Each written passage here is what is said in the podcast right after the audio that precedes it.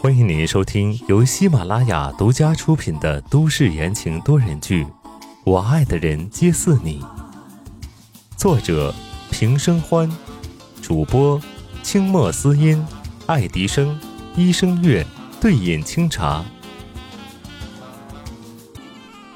第二百零五章，旧爱重燃。东港医院病房外，宋子妍。正将刚刚在警局发生的事一五一十的告诉宋时清，宋时清的眼中压着阴霾，心情很不好。这马建仁是把我们当猴耍了。声音很冷，宋时清压着声音，混合着这医院消毒水的味道，显得更加的清冷。可是我们没有办法。宋子言皱眉，现在叶家虽然余威犹在，但起不了太大作用。马建仁背后的秘密又查不出来，连白思年都不行吗？这下轮到宋时清诧异了。宋子言摇了摇头，场面陷入了僵局。这时，旁边的高博插话了，他跟着宋子言一路过来，等的就是这个时候。哎，我可以帮忙的。高博眼中闪着光，敏锐的观察到了一些不同寻常。宋时清闻言转过头来，他一直让高博在旁边听着，就意味着对他介入的认可。怎么合作？高博笑了，爽快，我没有什么其他的要求。之后我会以此为材料进行报道，不管涉及到任何的内容，你们都不能干预报道的播出。宋氏兄弟迟疑，每个家族企业都有见不得光的秘密的造作手段。他们无法预估这次事件会牵扯出多少。如果重要的东西被曝光，说不定损失会更严重。高博见两人没表态，他摸了摸手中的相机，解释道：“我是个记者，我追求的是事情的真相，但是这个真相一定是基于道德底线的。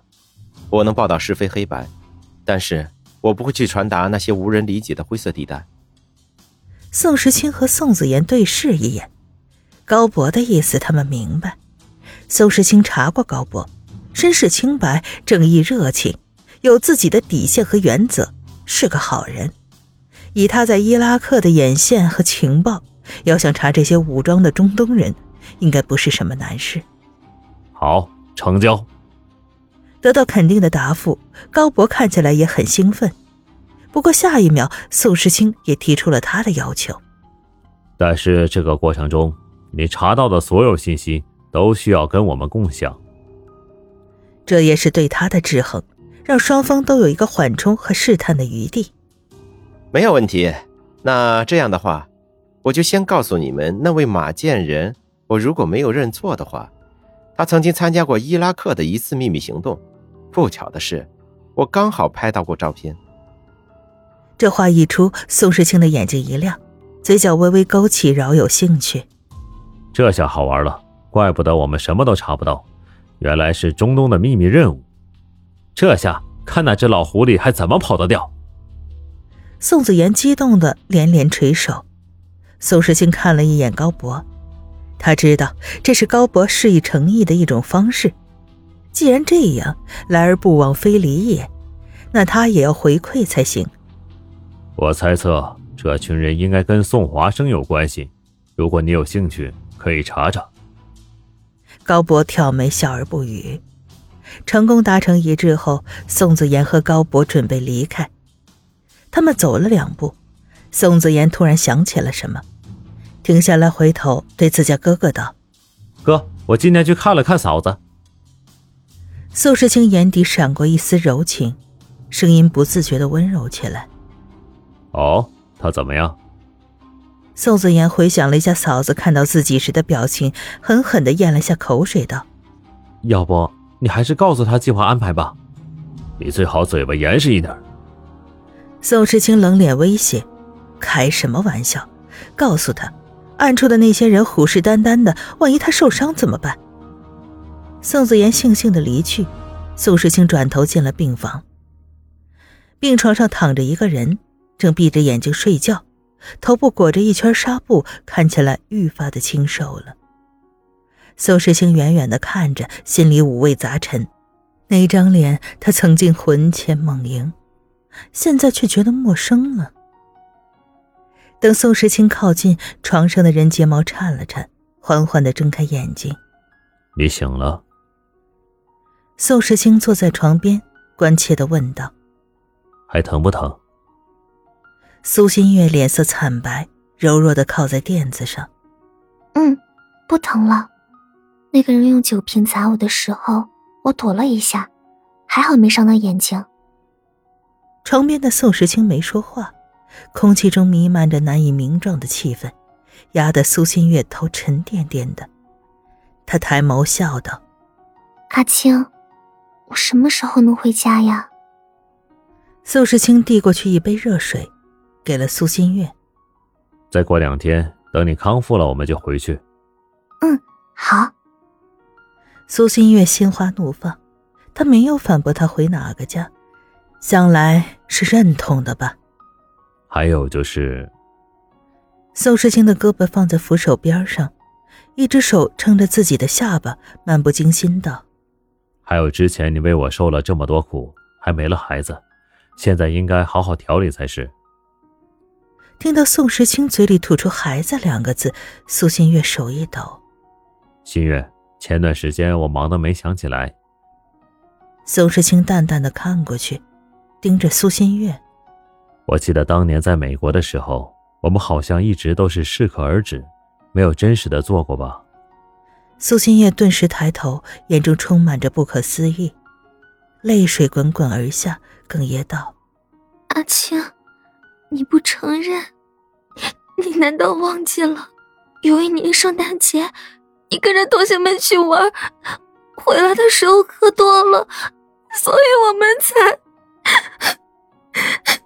你怎么可以说？怎么可以说没有呢？说到后面的时候，已是泣不成声了。抱歉。宋时清起身道歉。伸手擦干了苏新月的泪水，垂着眼帘看不清神色。是我糊涂了，你休息吧。苏新月斜裹着泪水抽噎着入眠，宋时清替她盖上被子，确认她睡着之后，转身离开病房。眼底涡旋明明灭灭，看起来甚是吓人。圣诞节，他从来不过圣诞节。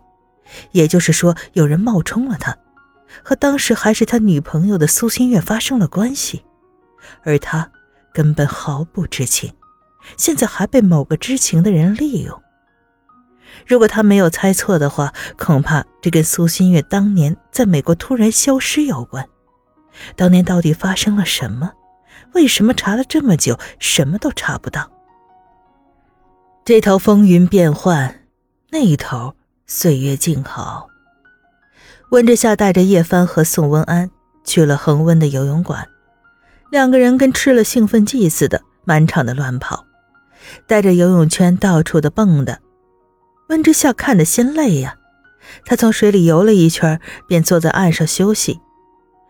游泳馆有壁挂的电视，电视里正播放着东港优秀企业，宋氏集团榜上有名。宋时清那张脸赫然出现在屏幕上，对着记者侃侃而谈，他却看出了他眼中的不耐烦。看，他也有不想做的事。温之夏叹了口气，转开头。已经快半个月了，宋时清连个电话都没给他打过，好像是忘记了一样。他是真的打算什么都不解释，就这样算了吗？旧爱重燃了吗？不要新欢了吗？正在胡思乱想间，突然游泳馆传来了焦急嘈杂的叫嚷声：“救命啊！有人溺水了！有人溺水了！”听众朋友们，本集播讲完毕，感谢您的收听。